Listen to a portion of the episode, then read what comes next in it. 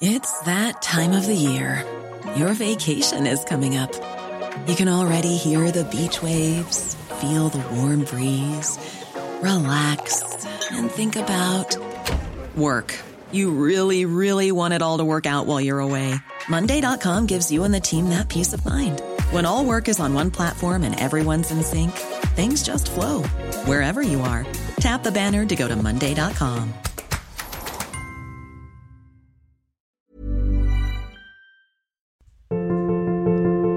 Nous sommes habitués en Europe à avoir des grands sommets de géopolitique, des grands sommets internationaux qui réunissent les principaux chefs d'État, les principaux dirigeants pour échanger sur les affaires du monde, des sommets qui contribuent à former l'ordre du monde et qui contribuent à établir des politiques mondiales. Il y a évidemment les réunions du G7, il peut y avoir aussi des réunions plus informelles ou plus formelles, notamment celles de l'OTAN.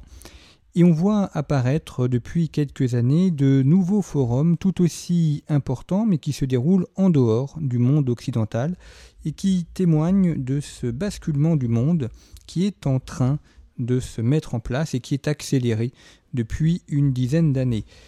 Un des premiers pays à avoir euh, lancé le jeu, c'était la Russie avec euh, le club de Valdaï, un club qui a été fondé en 2004 à Moscou, qui se réunissait généralement dans une station balnéaire et qui voulait euh, présenter la vision internationale de la Russie en invitant des experts russes, en invitant également des experts de très nombreux pays, y compris des Occidentaux.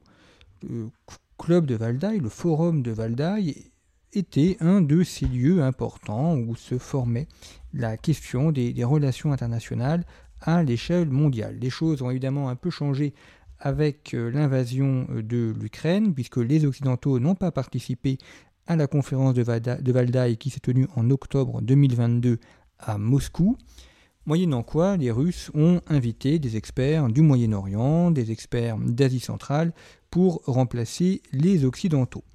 Généralement, cette conférence avait lieu à Sochi, la ville même où se sont déroulés les Jeux olympiques, pour montrer aussi le lien qu'il y avait entre stations balnéaires, cadres agréables, moyens de discussion informels et, et pour échanger sur les affaires du monde. Plus récemment, se sont déroulées deux grandes conférences importantes.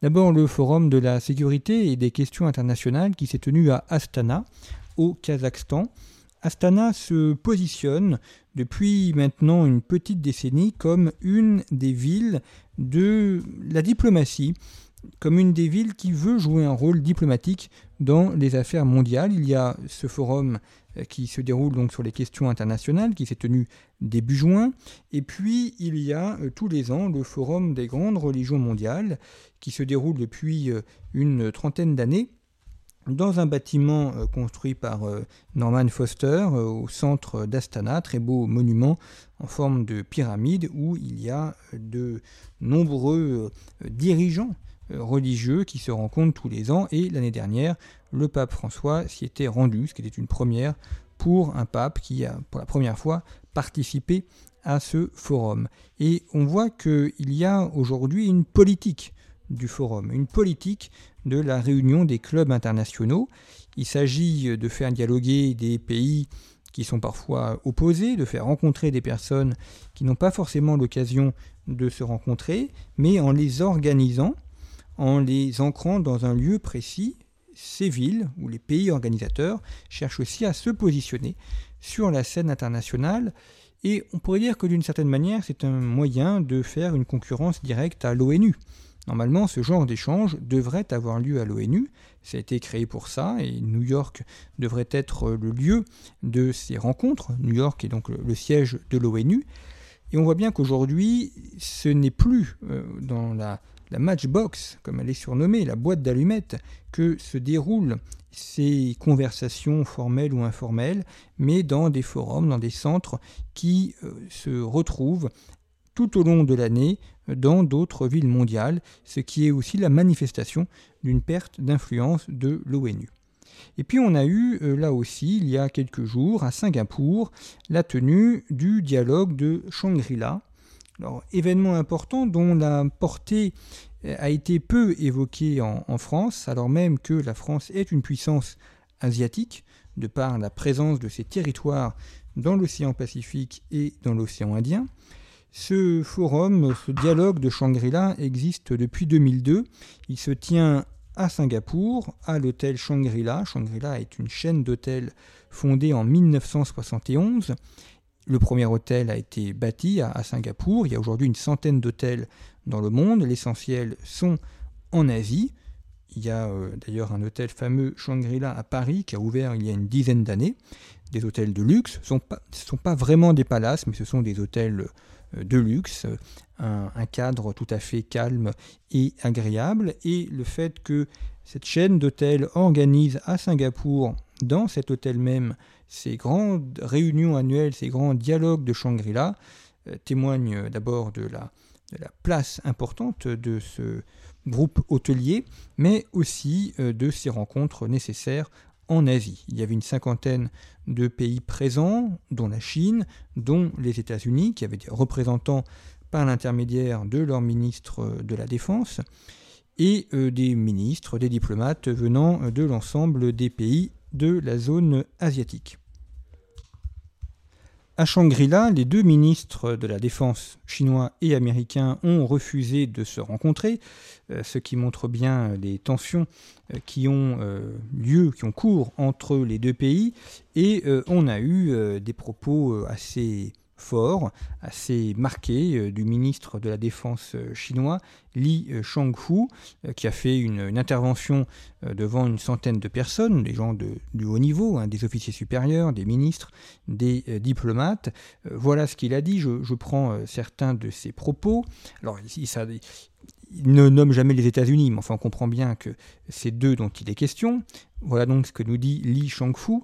Certains pays interviennent dans les affaires intérieures et régionales, d'autres pays imposent fréquemment des sanctions unilatérales, menacent de recourir à la force, lancent des révolutions de couleur et des guerres par procuration un peu partout.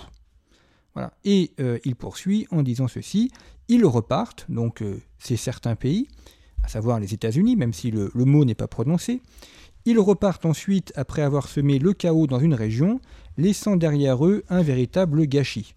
Nous ne devons pas permettre que cela se reproduise dans la région Asie-Pacifique. Voilà, une allusion euh, très claire et très directe à l'Afghanistan.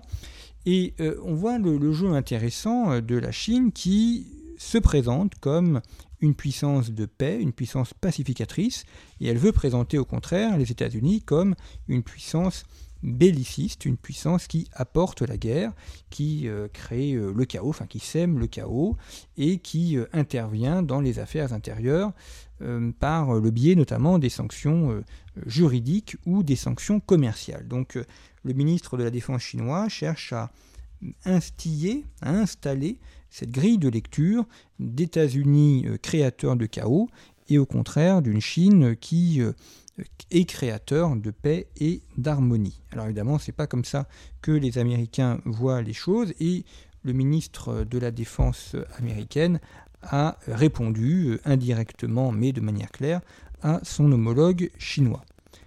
La question qu'on peut se poser euh, au regard de l'ensemble de ces, de ces rencontres, c'est euh, finalement à quoi servent-elles? Ce sont des moments qui sont très lourds à organiser, deux, trois jours d'événements peuvent mettre un an à être préparés. Ce sont des moments où beaucoup de gens se rencontrent, mais est-ce que ça sert à quelque chose? Est-ce que la marche du monde est véritablement modifiée par euh, ces conférences, par ces rencontres? C'est difficile d'y répondre, on voit bien que ce n'est pas fondamental, c'est pas ça qui va modifier les choses. Il n'empêche que le fait que ça existe est malgré tout important. C'est toujours mieux que les gens se rencontrent et puissent se parler, même si euh, il y a euh, beaucoup euh, de conférences et donc ça n'a plus l'importance que ça pouvait avoir dans le passé. Pensons à la conférence de Bretton Woods, par exemple, qui a quand même créé l'ordre économique dont une partie est encore celui d'aujourd'hui. Mais ces conférences sont quand même nécessaires pour que les pays puissent se rencontrer, pour qu'ils puissent échanger. Ils sont nécessaires comme lieu de, convivialité, pourrait-on dire, ou de, de, de connaissances mutuelles. Et ça, c'est aussi quelque chose qui est important. Le fait qu'ils soient organisés dans des pays tiers, qui ne sont pas des pays neutres, mais qui ne sont pas des pays principaux.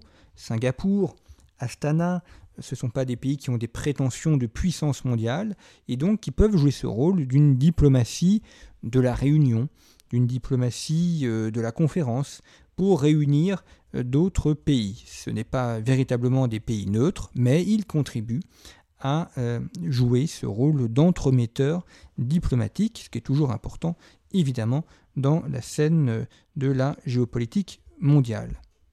On peut donc considérer en, conclusion que la, multiplication de ces congrès, de ces forums, euh, sont une démonstration du, changement de monde, de ce déclin du monopole euh, universaliste occidental.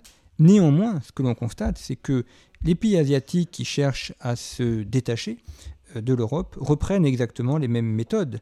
Elles font comme les Européens, comme les Occidentaux. Ils organisent le même type de forum, le même type de conférence, donc euh, tous en voulant se détacher des Occidentaux, eh bien, ils en demeurent euh, liés puisqu'ils reprennent les mêmes méthodes qu'eux.